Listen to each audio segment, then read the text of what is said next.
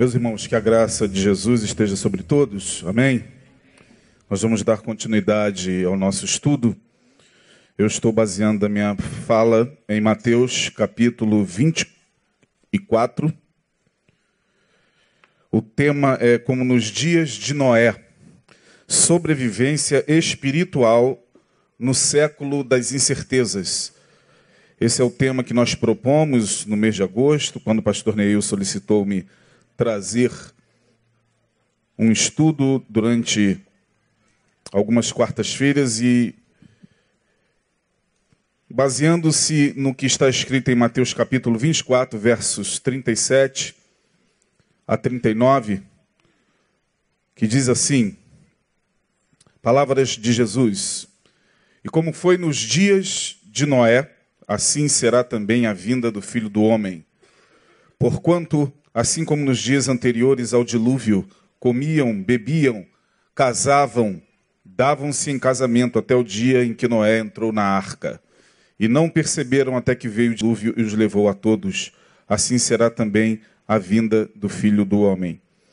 Portanto, em cima desta afirmação de Jesus, quando ele deixa bem claro que os últimos tempos seria como o início dos tempos. E nós falamos aqui detidamente que o que vemos aqui na fala de Jesus é que o Apocalipse será como Gênesis. Parece-nos que Jesus está nos levando para o começo, para que através do começo nós possamos ter uma ideia de como será o fim. Quando ele diz que os últimos tempos que antecederiam a sua volta, a sua vinda, quantos creem que Jesus voltará? Levante a mão. Você crê mesmo nisso? Quantos ficarão felizes? Levante a mão quando Jesus voltar. Eu não vou ficar, eu vou. Isso é velho, né? Muito antigo. Mas nós que cremos ainda, né, que Jesus um dia retornará ah, para buscar a sua igreja, e ele está dizendo que os dias que antecederiam esse tempo, esse éon, ou esse tempo que antecederia a sua vinda, seria marcado por alguns acontecimentos, e ele fala que tais acontecimentos estariam é, semelhantes aos dias de Noé. Nós fomos aos dias de Noé, Gênesis capítulo 6. Na semana passada nós vimos, e eu escolhi o capítulo 6, porque o capítulo 6 do livro de Gênesis nos dá um panorama geral do que estava acontecendo nos dias de Noé. Lembrando que estamos aqui no início dos tempos, estamos aqui na pré-história Portanto, esta é uma, uma ponte teológica muito difícil de fazer, porque nós temos que ir a uma era muito remota.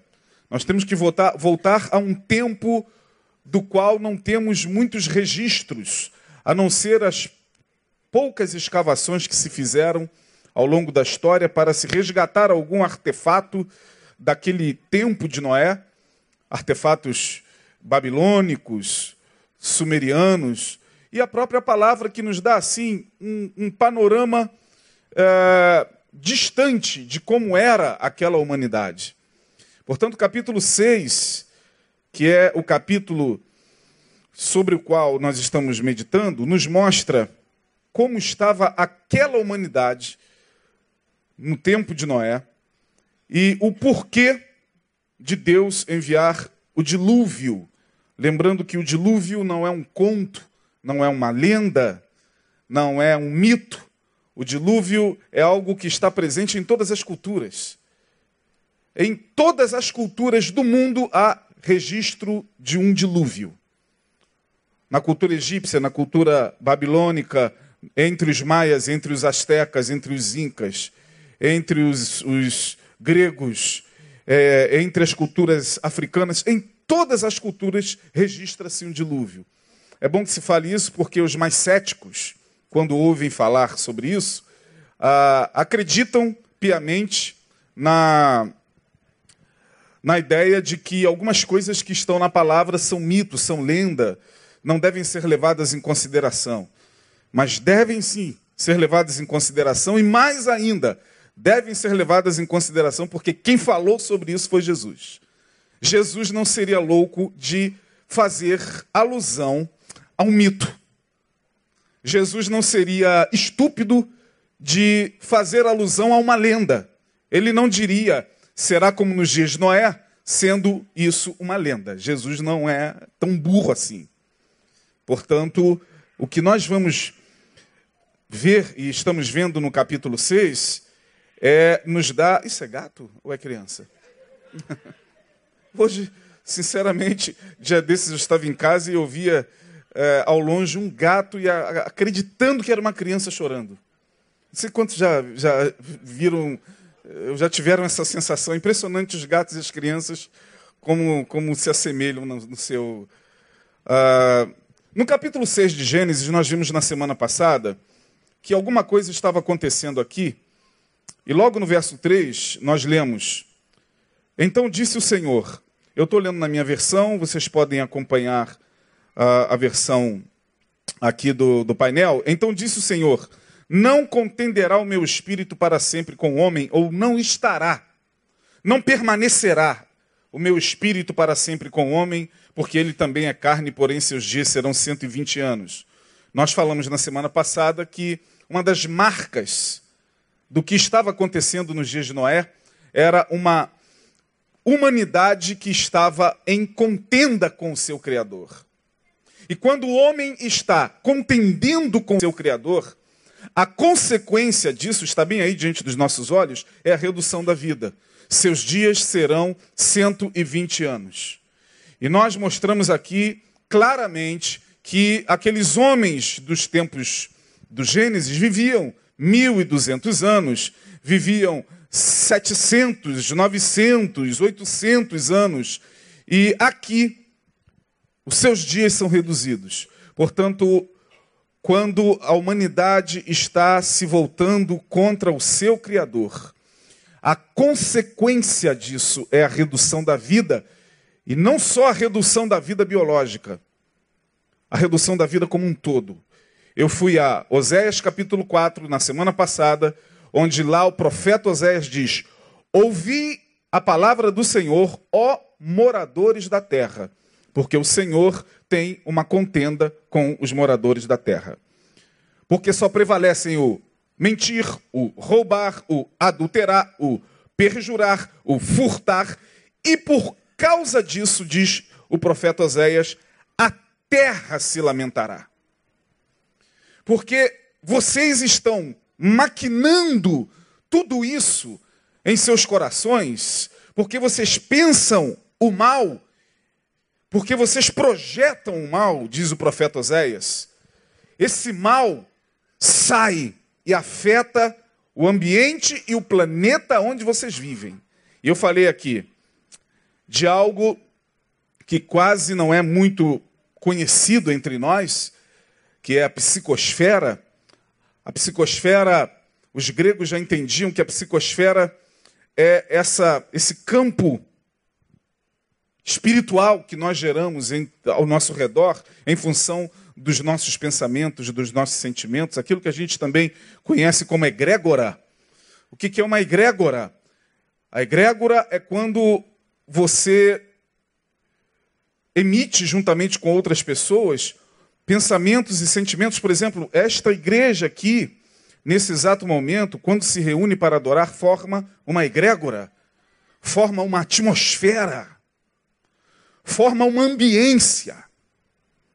Em qualquer lugar que você vá agora, seja num templo religioso, evangélico ou não, seja de outras fés, lá tem uma egrégora específica, porque ali se está fazendo, se está invocando, se está é, pensando, se está adorando é, o que está sendo adorado e o que está sendo invocado ali. Então forma-se uma egrégora. Sua casa tem uma egrégora. Quando você sai da sua casa, por exemplo, e vai para a casa de uma outra pessoa, você não sente uma diferença? Sim ou não? Não é a sua casa. Há uma diferença, é egrégora. Porque ali outras pessoas moram, outros pensamentos, outras palavras se fazem presente. Portanto, o que seria a psicosfera é o que nós pensamos. Eu disse que o que você pensa na semana passada vaza de você. Vaza e fica impregnado na sua casa, fica impregnado no teu carro, fica impregnado no seu ambiente.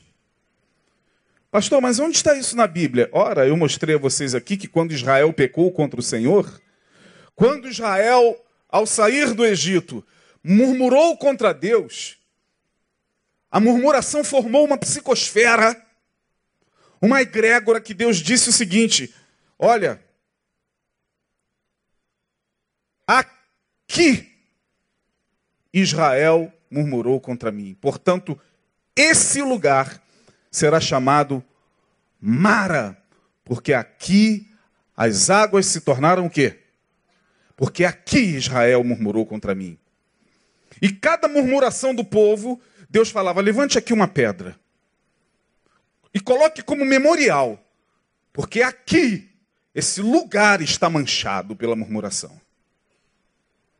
Então, uma coisa muito mais séria do que a gente possa imaginar. Hoje, correndo para tentar terminar esse estudo o quanto antes, meus irmãos, eu quero mostrar uma outra coisa que estava acontecendo aqui nos tempos de Noé.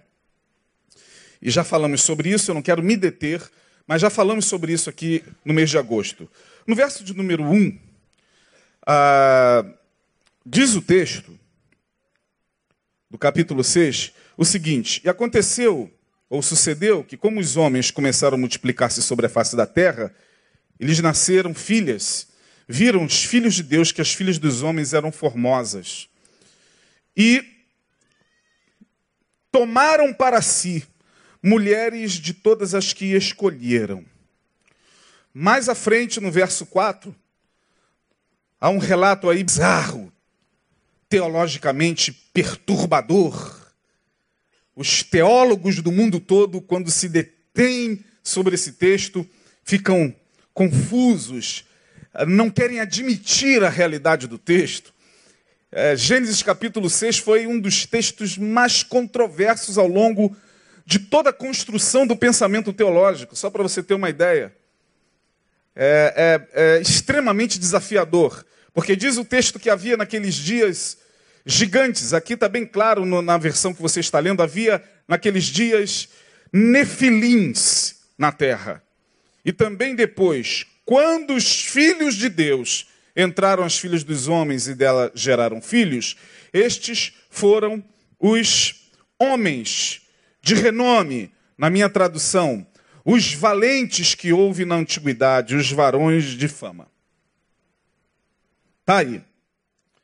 Quem são os filhos de Deus que vieram para possuir as filhas dos homens? Nós falamos aqui detidamente, os Benai, a palavra filhos de Deus aqui, no verso 1, e aconteceu como os homens começaram a se multiplicar, o verso 2, viram os filhos de Deus. Filhos de Deus aqui na língua original, na língua hebraica, é Benai Elohims. Anjos, seres de grandeza. Benai Elohims, isso está lá em Jó capítulo 1, verso 6. Quando os filhos de Deus vieram apresentar-se diante do Senhor, veio também entre eles quem lembra? Quem? Satanás. Portanto, lá em Jó, quando os Benai Elohims, os seres de grandeza, os filhos de Deus, vieram apresentar-se ante o Senhor, veio também entre eles Satanás. Em Jó 38, 7, é, também nós temos essa referência. Portanto, o que nós estamos vendo aqui é algo que está acontecendo e que está começando a corromper aquela humanidade. Durante muito tempo eu criei que Deus mandou o dilúvio sobre a terra por causa do pecado da humanidade.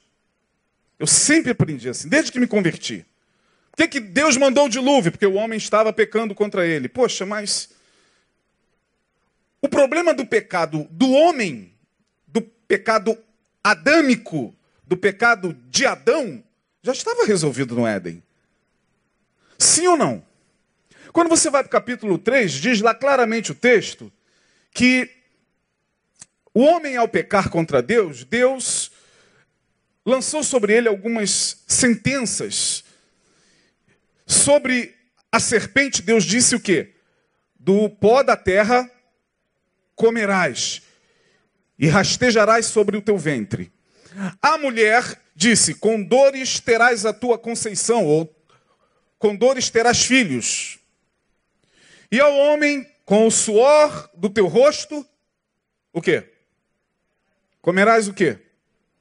Mas Deus disse lá no capítulo 3 para a serpente o seguinte: é, porém, inimizade entre ti, falando da mulher e a serpente, entre ti e a serpente. A serpente é uma forma mitológica assim, que tipificava quem? Quem é a serpente lá do Éden? Quem? Fala, irmãos. Fugiram da escola dominical? Quem é a serpente, irmão? O diabo. Eu estou aqui falando de beabá da escola dominical, tá? Então, a serpente lá no Éden, Deus disse para a serpente, falando a Satanás: porém, inimizade entre ti e a serpente, entre a tua descendência e a sua descendência.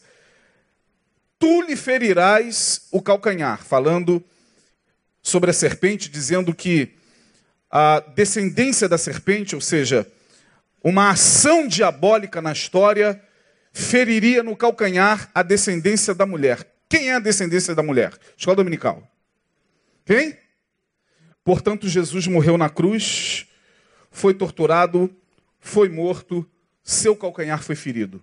Mas Deus disse: porém, este lhe ferirá o quê? Lhe esmagará a cabeça. Acabou. O problema do pecado do homem já estava resolvido. Deus não acordaria de mau humor para enviar ao mundo o dilúvio. O que estava acontecendo aqui era algo muito mais terrível. Os Benai Elohim estavam presentes e diz o texto, e aqui eu mencionei um livro apócrifo, uh, não quero aqui me aprofundar no livro, mas o livro apócrifo de Enoque, ele vai mais profundamente nessa história e diz que naqueles tempos de Noé havia seres bizarros entre os homens. E eles não só estavam entre os homens, mas eles estavam corrompendo os homens e levando estes mesmos homens e mulheres a alterarem a sua natureza.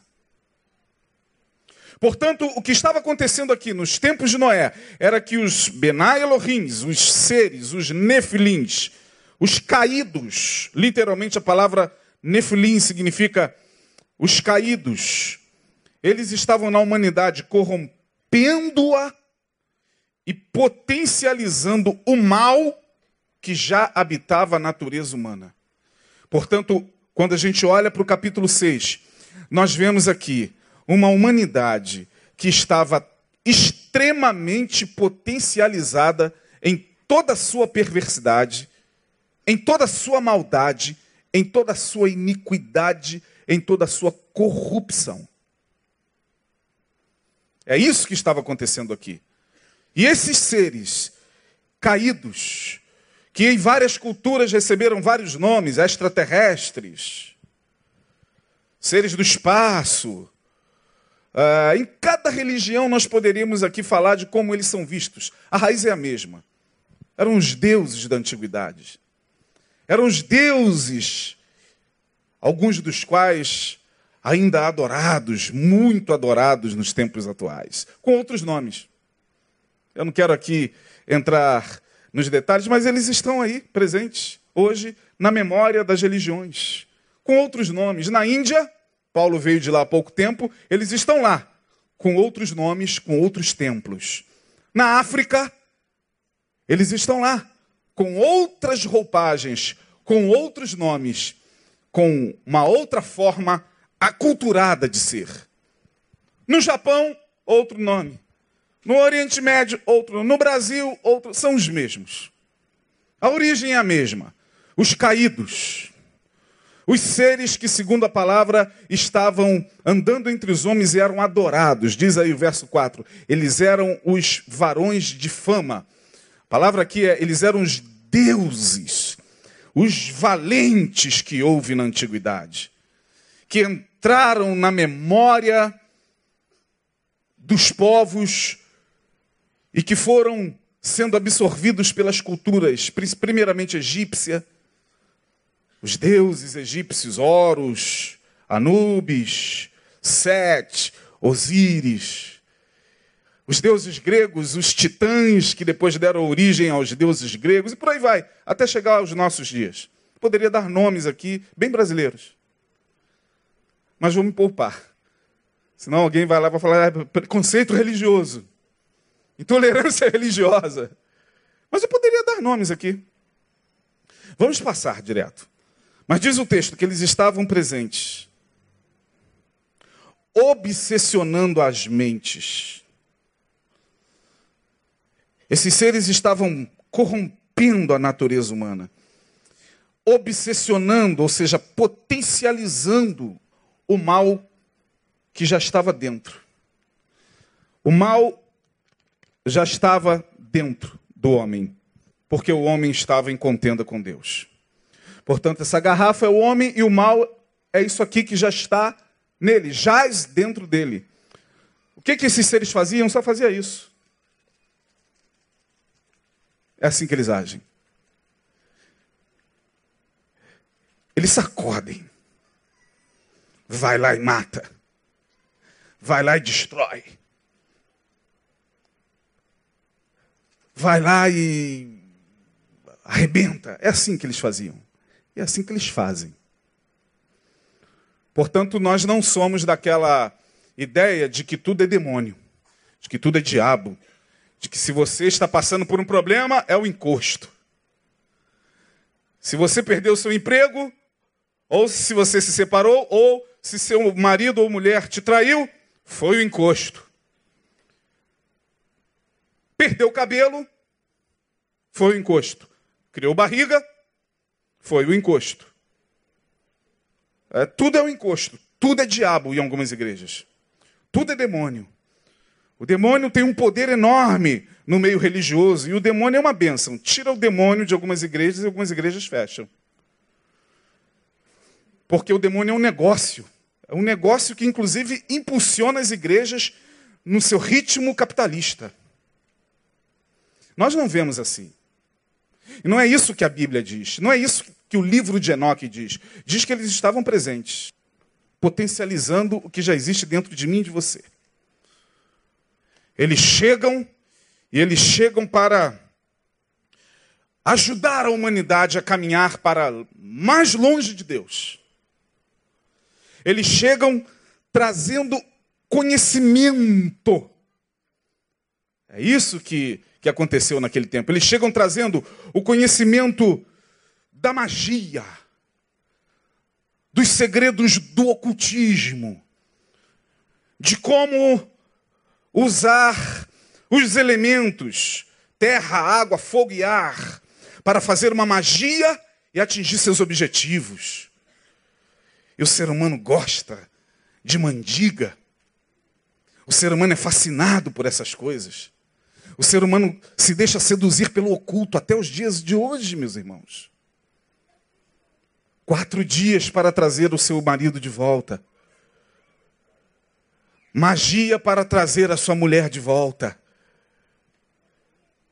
Ritual para trazer o, o, o seu filho das drogas. E como eles continuam agindo.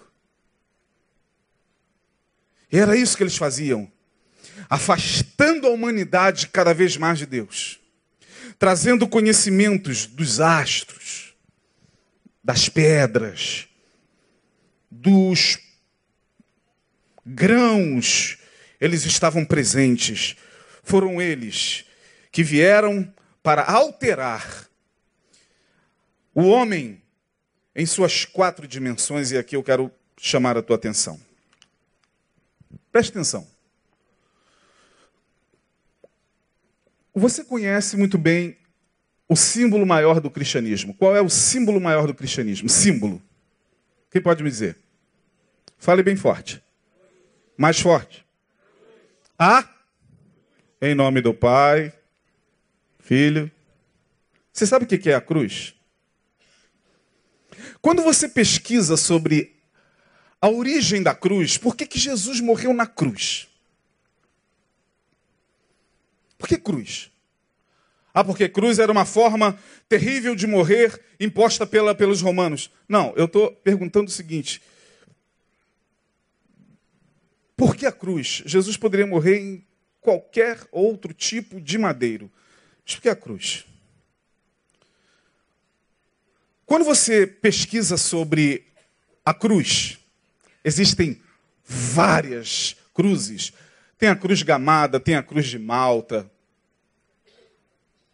tem a cruz egípcia, tem a cruz romana, tem a cruz, tem várias cruzes.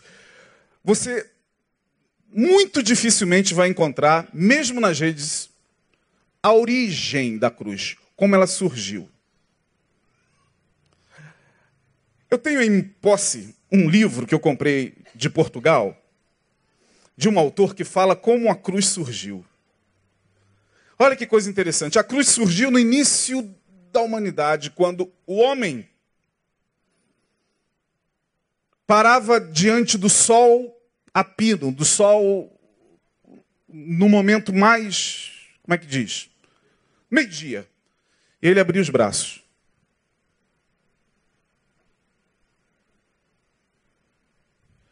Sua sombra era projetada no chão. O que, que aparecia no chão? Quem pode me responder? Uma. Só que a imagem era muito maior.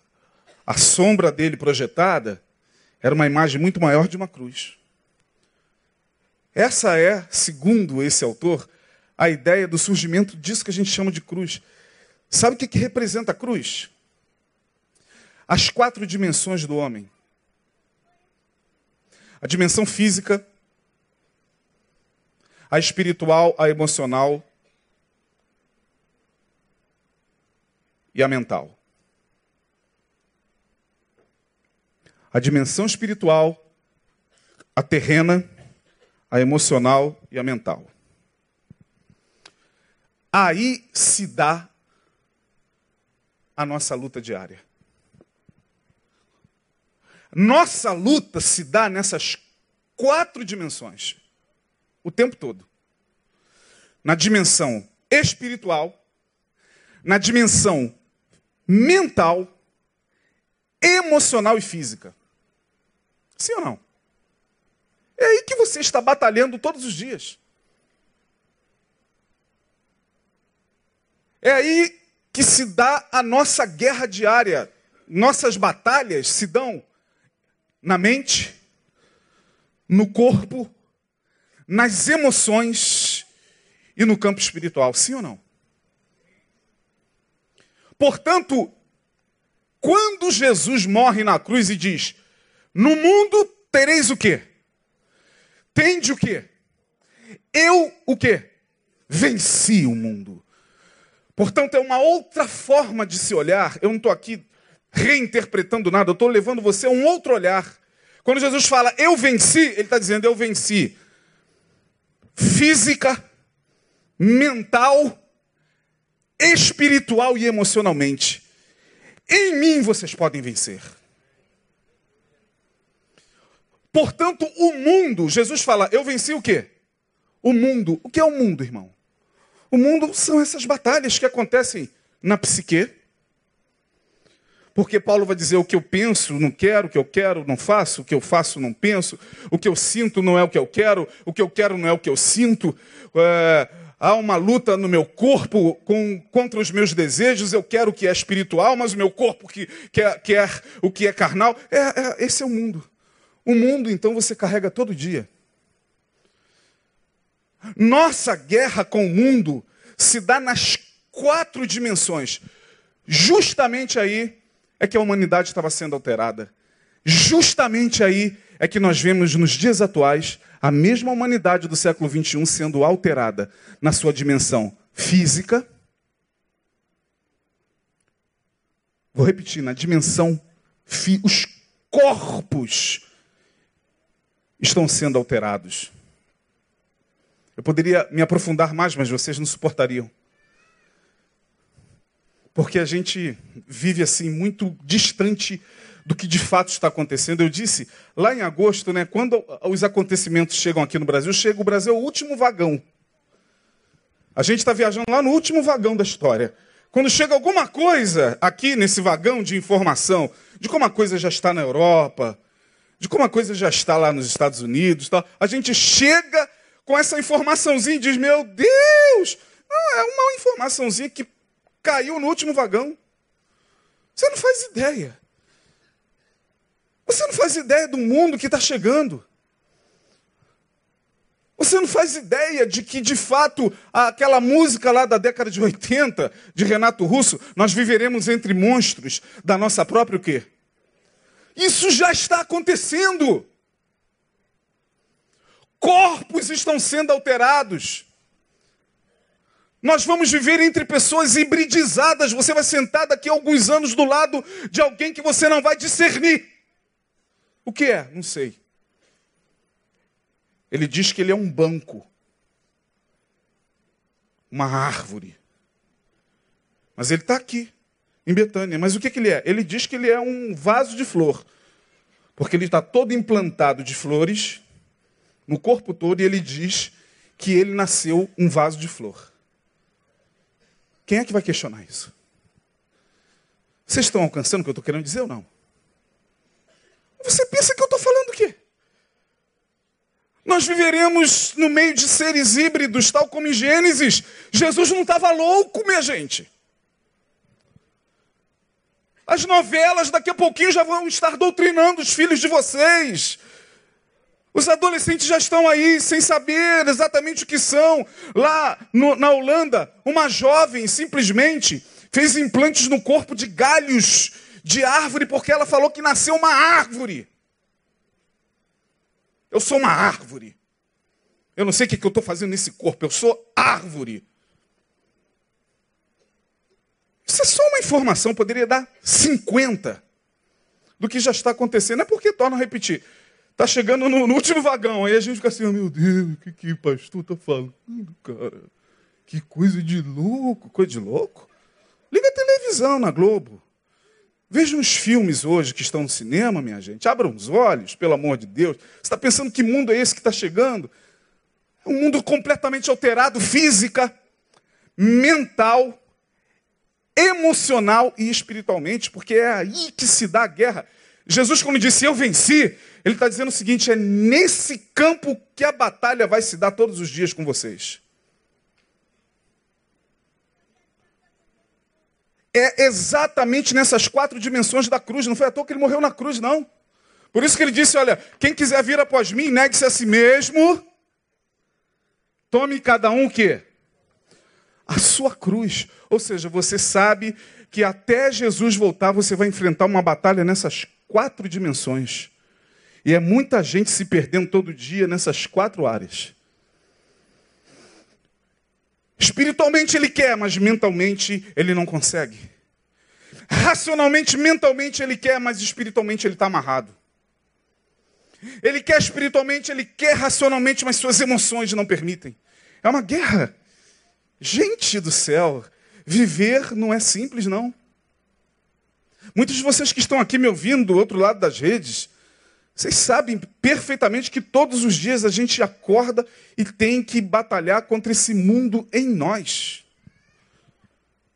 Porque essas pulsões estão em nós. Portanto, o que estava acontecendo aqui era uma alteração da natureza nessas quatro dimensões. O homem estava completamente alterado. O, a, a humanidade estava completamente corrompida.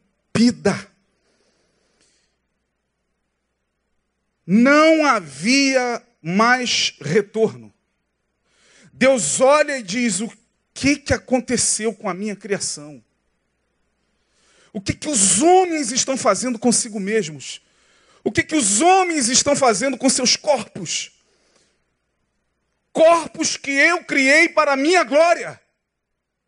O que, que é isso? O que, que a humanidade está fazendo consigo? E lá estava a humanidade alterada, hibridizada. A palavra hibridização significa alguma coisa que está alterada com uma outra coisa, é uma mistura. O ser híbrido é aquele ser para quem você olha e não sabe exatamente o que ele é.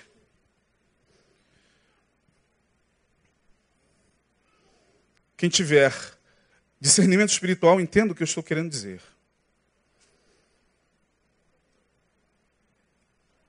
As armas da nossa milícia não são carnais, mas são poderosas em Deus para a destruição das fortalezas. A guerra se dá muito mais nesses campos do que aquilo que a nossa vã ideologia política possa imaginar. Aguardem mais alguns anos. Seus olhos vão testificar. Essa palavra não é para agora, não é para você chegar agora e. Não, é para com o passar do tempo, você vai lembrar disso aqui. Você vai ligar a televisão, vai ver no Jornal Nacional, você vai ver na novela, você vai ver no Netflix, você vai ver na, na quando seu filho chegar na, da escola com o, o, livrinho, e você vai ver, meu Deus, o que está acontecendo? Está acontecendo o que Jesus falou. Será como nos dias de Noé.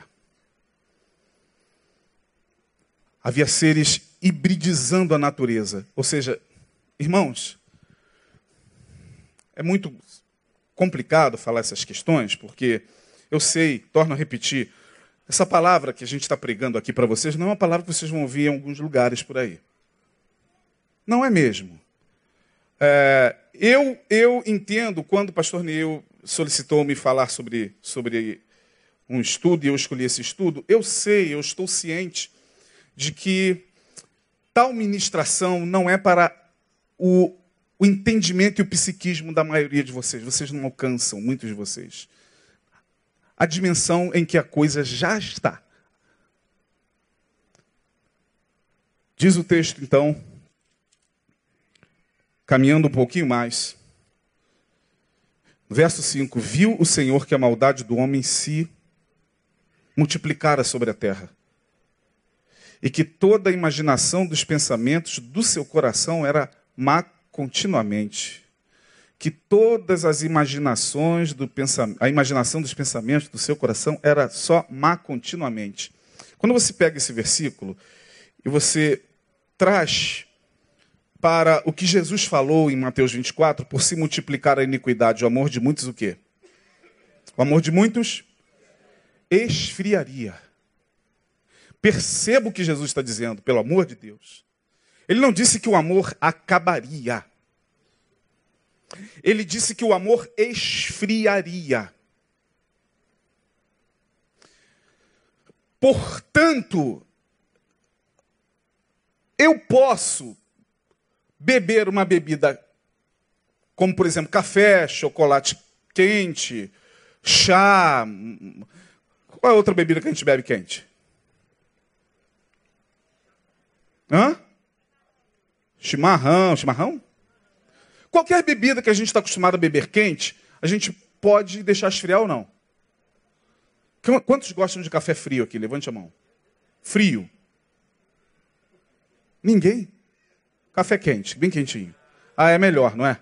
Chá quentinho. No, no, chocolate. O chocolate a gente bebe frio, não é verdade?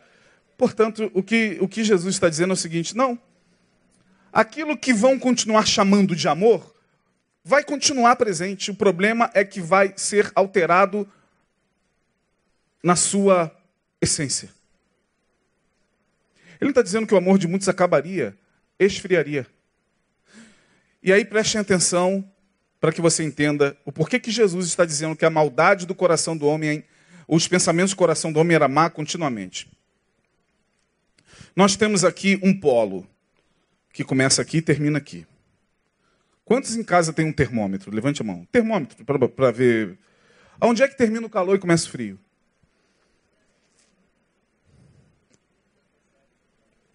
Aonde é? Onde é que termina o calor? Começa o, o, o, o calor e, e, e, termina o frio? Onde é que você identifica exatamente o, o estado febril ou a febre? Hã? 37, vocês concordam? Se, olha como é que é uma dúvida. Na verdade, eu falaria 40. Não. Porque uma vez eu coloquei o termômetro em mim, eu estava com 37 e eu estava bem.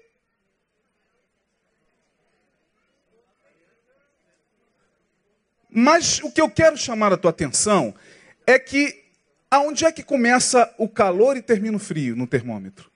A não ser por aquilo que vai do mais para o menos.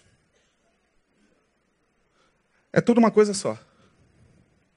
Portanto, o que Jesus está dizendo é o seguinte: o amor vai estar num polo quente. E ele vai fazer isso, ó, nos últimos tempos. Ele vai o quê? Por se multiplicar a iniquidade, o amor de muitos esfriará. No mesmo termômetro, sem que a gente se dê conta, sem que a gente aceite, sem que a gente se aperceba, a gente já está odiando. E aí as pessoas falam assim, ó, não, pastor, porque eu não odeio ninguém. Em que grau você diz isso? É a lei da polaridade. Em que grau você diz que não odeia ninguém? Você não odeia porque você não agride fisicamente, mas você agride verbalmente. Você diz que não odeia ninguém porque você não faz mal a, a, a, ninguém, mas você é capaz de falar mal de uma pessoa pelas costas. Você diz que não odeia ninguém porque você não pega um pedaço de pau e esmaga a cabeça de ninguém, mas você vai para as redes sociais denigrir, destruir aquela pessoa. Em que grau você está dizendo que não odeia? Percebam. Hoje o que eu vejo são as pessoas odiando em nome do bem e achando que estão fazendo isso por amor. Não, eu só falei essas verdades na tua cara. O cara tá lá destruído, arrasado, humilhado. É porque eu, eu, eu gosto de você, tá? Não, eu não. Eu só gritei, eu só vociferei, eu só destruí amizades, eu só pisei em pessoas, eu só desfiz amizades familiares, eu só desfiz casamento, eu só saí da minha igreja por causa de política. Mas isso não tem nada a ver com ódio. Em que grau? Não, talvez você não veio aqui dar uma paulada na cabeça do pastor porque ele não se posicionou entre o Haddad e o Bolsonaro. Oh, graças a Deus eu não odeio ele não. Porque eu não dei uma paulada na cabeça dele. Sim, mas você ficou com raiva porque ele não se posicionou. Em que grau está o nosso ódio o nosso amor? É isso que eu quero chamar a tua atenção. Gente, isso é muito sério que Jesus falou. O amor de muitos esfriará, sairá do polo mais aquecido. Daqui a pouco você, sem se aperceber, você é alguém que está totalmente indiferente à dor alheia, totalmente indiferente à pobreza do seu irmão, totalmente indiferente à necessidade do seu irmão, porque afinal de contas a vida não para, eu tenho que ganhar o meu dinheiro, eu tenho que correr atrás, eu tenho minhas responsabilidades. Em que grau está o teu amor e o teu ódio? Isso é a lei da polaridade, a gente tem que sair daqui hoje questionando. Você é capaz de se envolver em causas sociais, você bota a camisa, você é ativista, você quer salvar o planeta, e você é alguém que chega nas redes e diz: vamos salvar as baleias azuis. Mas você chega em casa e você não consegue amar a tua filha, o teu marido, a tua irmã, a quem você odeia há muito tempo e com ela não consegue se reconciliar, mas você está salvando o planeta. Em que grau está o teu amor e o teu ódio? Amor e ódio são polaridades, pelo amor de Deus, por isso que todos os dias nós temos que buscar a Deus e pedir, Senhor, aquece o meu coração, não é assim que a gente ora? Aquece-me com teu espírito, porque a gente pode sair de um polo sem se aperceber e entrar em outro, minha gente. É o que está acontecendo com a humanidade. É o que estava acontecendo aqui. A maldade do coração deles era contínua. Eles não estavam se apercebendo. Noé estava pregando exatamente isso. Olha, vocês estão longe de Deus. Vocês estão, não, estamos mais próximos do que você possa imaginar. Nós só estamos é, lutando por uma causa, eu sei, mas você, o ser humano é maior do que a causa que você luta.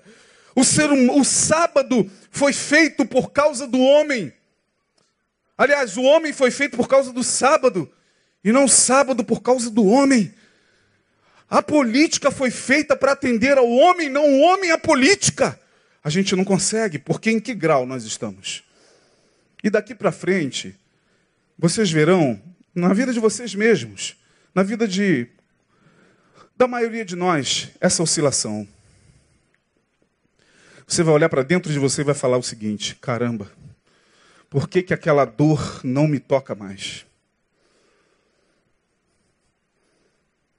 Por que, que aquele choro não me afeta mais?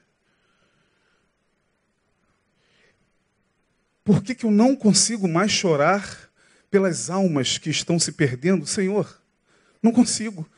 Eu choro pelo meu partido, mas eu não consigo derramar uma lágrima por almas que estão indo para a perdição todo dia. Eu choro pela pelo meu ator e pelo final da novela, derramei lágrimas, foi muito emocionante, mas eu não consigo olhar para aquele pobre miserável que está no sinal pedindo uma esmola, porque afinal de contas ele é alguém que se eu der uma esmola eu vou alimentar a, a marginalidade dele e aí tem mais é que trabalhar, e daqui a pouco ele tem mais é que ser varrido mesmo do planeta, porque são pestes que se multiplicam. Onde está o grau do teu amor e do teu ódio? É uma reflexão que eu gostaria de fazer com você, se é que você ainda tem consciência. Porque eu sei que a maioria não tem. A maioria vai sair daqui e vai achar que porque trabalha, bota o pão na mesa, ah, cuida, até, até, que eu cuido bem da minha família, eu acho que eu sou um cara bacana, eu acho que eu amo. Afinal de contas, não falta nada para eles, não falta nada para minha esposa nem para os meus filhos. Eu sou bacana com meus amigos. É, ah, na, na, medida possível, eu dou assim uma esmolinha. É, mas a questão é, é em que grau está o nosso amor e o nosso ódio? É uma polaridade só. A gente sai de um polo e entra no outro sem se aperceber. Portanto, o que estava acontecendo aqui é que, era que aquela humanidade dos tempos de Noé estavam já caminhando para o outro polo da maldade, da iniquidade. Talvez uma iniquidade sutil. Não uma iniquidade e uma maldade e uma violência ah, exacerbada. Não, mas uma violência sutil. Uma perversidade em nome do amor, em nome de Jesus uma maldade destilada pela língua em nome dos bons costumes e da moral. Portanto, isso é muito mais sério do que a gente possa imaginar. Por se multiplicar a iniquidade, o amor de muitos esfriará. Esfriará, não vai acabar, vai mudar a sensação térmica do amor. Tem gente hoje que ama boneca inflável. E com ela tem relação sexual, leva até para tomar café, como é, foi o caso de um japonês. Ele comprou uma boneca inflável, pagou, se não me engano, 150 mil dólares por ela, anda com ela na rua, chega na porta do trabalho, dá um beijinho nela, aí desinfla, vai trabalhar. Depois ele volta, infla de novo, vai no carro conversando com ela. Chega em casa, casado. Sua esposa está lá, seus filhos, ele chega com a sua boneca amante. Ela senta, toma café, faz parte da família. Todos têm que conversar com ela. E ele diz o seguinte na entrevista dele: ele diz que naqueles dias de solidão em que a esposa está longe, os filhos estão longe, quem é que o satisfaz? A boneca. Vai lá e vai dizer para ele que ele não está amando. Tente convencer ele de que ele não tem amor no coração. Tem. Mas em que nível? Filas se formaram quilométricas nos Estados Unidos para comprar o boneco do Justin Bieber. do tamanho do Justin Bieber, filas quilométricas, adolescentes que dormiram na fila para comprar a réplica do Justin Bieber, pagando a mais caso quisesse o seu órgão sexual um pouco maior. Oh, chega no vagão, né? A informação chega no vagão do Brasil, né? Oh, Vocês não sabiam disso? Quantos sabiam disso? Levante a mão. Ouviram falar disso? Pois é, chega no vagão do Brasil. O problema é que no Brasil vale a pena ver de novo malhação, é, alienação, é tudo que nós temos de informação. É assim que está o mundo, gente. E não, não se espante se um, num futuro próximo uma congregação inteira quiser um pastor inflável. Ah, não quero esse pastor mais não, bota outro lá para pregar. E ele vai vir aqui, ó. Boa noite a todos. Paz do Senhor. Ah, isso aí é maravilhoso, isso aí não, não nos repreende, não nos admoesta. A gente vai tê-lo ali. Vocês estão pensando que, em que mundo vocês pensam que estão? Será como nos dias de Noé? Que Deus tenha misericórdia de nós e nos ajude todos os dias, minha gente, nessa batalha da cruz espiritual, física, emocional e mental. São essas quatro dimensões com as quais nós temos que lidar todo dia. Amanhã você acorda, está lá o mundo em você. Tem de bom ânimo, eu venci o mundo. Você tem que ter bom ânimo, entendendo que pela palavra, em Jesus, mais um dia para você encarar as batalhas no campo mental, no campo físico, no campo emocional e no campo espiritual. Essa é a nossa batalha.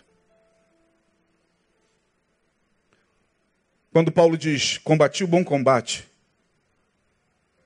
acabei a carreira e guardei a fé, é porque esse camarada foi um guerreiro no campo mental, no campo físico, no campo emocional e no campo espiritual. Essa é a nossa cruz. Ah, pastor, tem que. O mundo é, é, é a geografia, é lá fora. Não, o mundo você carrega todo dia com você.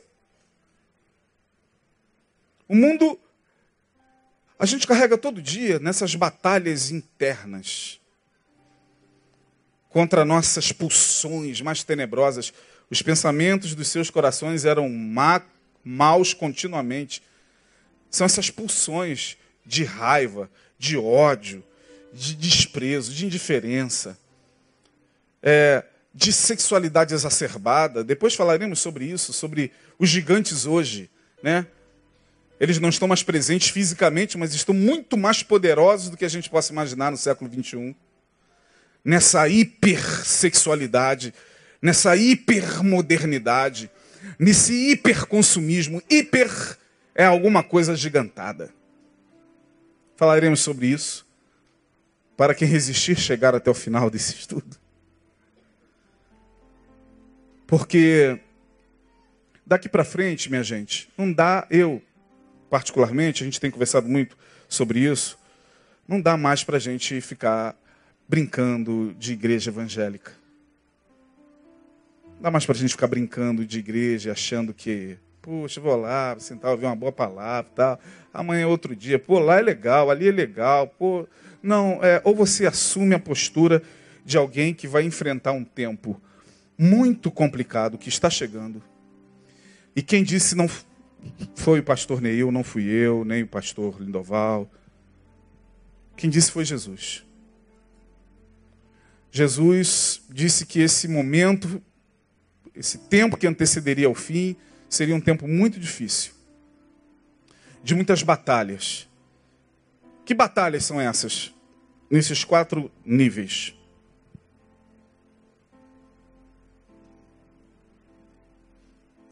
Hoje tem até um pouco mais de sentido, né? Quando o padre chega e te benze. E está dizendo, meu irmão, seja abençoado física, emocional, mental e espiritualmente. Que Deus te guarde a mente, o corpo, a alma e o coração. E depois da batalha, como diz uma canção muito antiga que eu cantava no, no, no início da minha conversão, depois da batalha, me coroará Deus me coroará. Depois da batalha, porque a batalha é renhida. Os tempos são difíceis. Tem gente que não consegue alcançar mais a transcendência. Deus havia sido esquecido aqui nos tempos de Noé. Deus era uma memória. Havia altares, muitos altares. Havia muitos templos e muita adoração. Homens eram adorados, nós lemos aqui, como deuses. Havia muito culto havia muito templo e muito altar. E Deus, uma vaga memória. Deus era aquilo que aquela sociedade construiu para ela. Deus era alguma coisa que ideologicamente, filosoficamente, teologicamente eu construo para mim nos tempos de hoje. Jesus é aquilo que eu construo de acordo com os meus interesses ideológicos, políticos, partidários, filosóficos e teológicos. Não, irmão. Jesus é esse aqui da palavra, não. Jesus é aquele que eu quero que ele seja, de acordo com o modelo que eu criar para seguir. É assim que está hoje. Então não adianta você mais conversar com as pessoas. Elas seguem o Jesus delas, o Jesus marxista, o Jesus capitalista, o Jesus revolucionário, o Jesus que é o filósofo, o Jesus que é o guru, o Jesus que é o que abre portas, o que cura só. Não, mas Jesus é o Jesus que fala de si mesmo. Eu quero continuar seguindo Jesus da palavra. Eu não posso abrir mão e construir um Jesus segundo o meu bel prazer. Senão eu vou ficar pulando de igreja em igreja. Não, aqui não tem mais o Jesus que eu quero. Jesus que eu quero é marxista. Ele não está mais aqui em Betânia. Quer dizer, tem mais nada a ver com Marx. Jesus não, não tem mais nada a ver com o capitalismo. Não tem mais nada a ver com Jesus que abre porta, que abençoa. Ah, não, onde está o Jesus que abre portas, que abençoa, que me faz gozar e deleitar-se em verdes pastos? Ali do outro lado. Então é para lá que eu vou.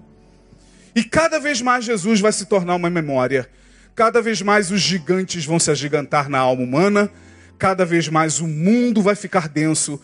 Cada vez mais os filhos da luz e quando a gente fala de filhos da luz, não estamos falando só de evangélicos. Aliás, encontrar filhos da luz no meio evangélico está cada vez mais complicado. Que você seja um. Que você, sabe por quê? Porque havia um filho da luz nesse tempo. Noé. Gente, gente, volte-se para Deus, volte-se para o que é espiritual. Volte-se para a transcendência. E que é isso, Noé? Que Deus é esse que você está pregando, Noé? Gente, gente. E Noé, pô, louco, varrido, doido. Esse velho que acha que ainda tem um Deus no céu, que olha e que vê e que nos conhece. Cala a boca, velho. Gente, 600 anos construindo a arca. 600 anos pregando a justiça, diz o texto. 600 anos. Há quanto tempo você está ouvindo o Evangelho? Noé pregou 600 anos para essa geração, até que veio o dilúvio e levou a todos. Cristo é a nossa arca. É nele que nós temos que estar seguros todos os dias. A igreja não presta. É, mas a igreja, não todas, mas algumas delas continuam sendo uma arca.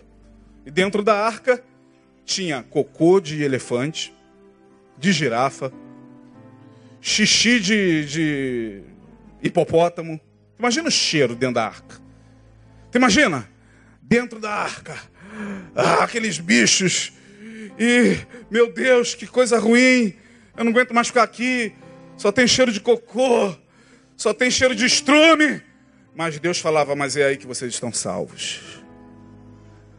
É na igreja de Cristo que nós ainda estamos seguros.